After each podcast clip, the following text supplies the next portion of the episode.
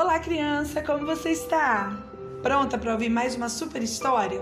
A história de hoje é Abrão e Saraí ganham novos nomes. Está em Gênesis 17, do 1 ao 15. Quando Abrão estava com 99 anos de idade, o Senhor lhe apareceu e disse: Eu sou o Deus Todo-Poderoso.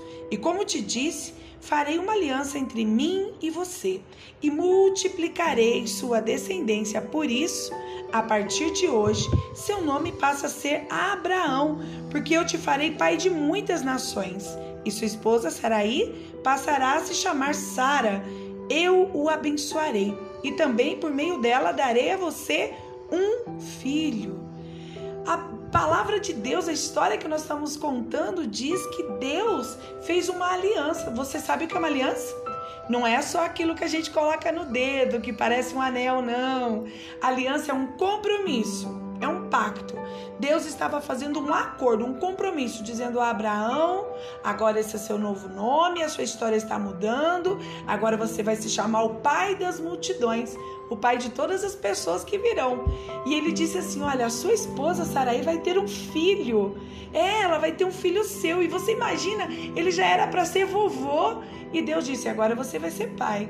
Esse é o presente de Deus para Abraão e para Sara, que agora mudaram o nome, lembra? Não é mais Abraão e Saraí, agora é Abraão, o pai das multidões, e Sara, a esposa de um nobre, a esposa de um homem que era amigo de Deus. Olha só, essa história bíblica nos faz pensar em todo esse poder de Deus e nós vemos que Ele é poderoso, então nós podemos elogiar a Deus dizendo: Deus, verdadeiramente o Senhor é poderoso.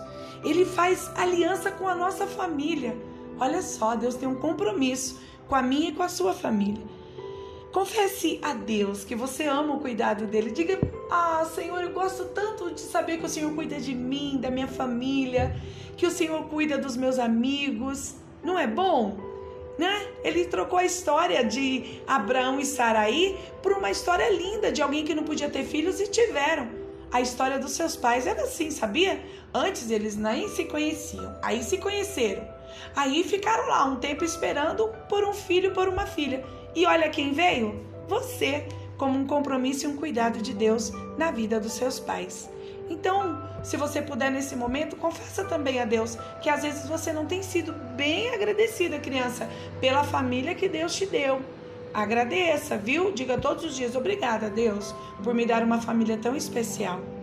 Agradeça a Deus, porque Ele é fiel para cumprir cada promessa. Ele prometeu para Abraão que ia dar uma família a ele e ele deu. Deus é fiel para cumprir tudo o que podemos imaginar e até o que não podemos imaginar. Se ele prometeu, ele vai fazer. Deus está sempre nos abençoando. Você tem um motivo para agradecer? Agradeça agora mesmo. Pelo seu pai, pela sua mãe, pelos seus irmãos, pelos tios, vovós, todo mundo. Nós precisamos agradecer. Mas também precisamos pedir. Às vezes nós não sabemos muito bem o que nos falta, a gente tem uma tristeza aqui dentro da gente. Então diga, Deus, eu não sei o que me falta, mas eu sei que o Senhor pode me dar. Isso é fé, hein? Também diga para ele, Senhor, me ajuda a ser uma criança que é mais agradecida por tudo que o Senhor tem dado. Se eu tenho as melhores roupas ou calçados, não importa. Eu tenho as melhores pessoas e isso é importante.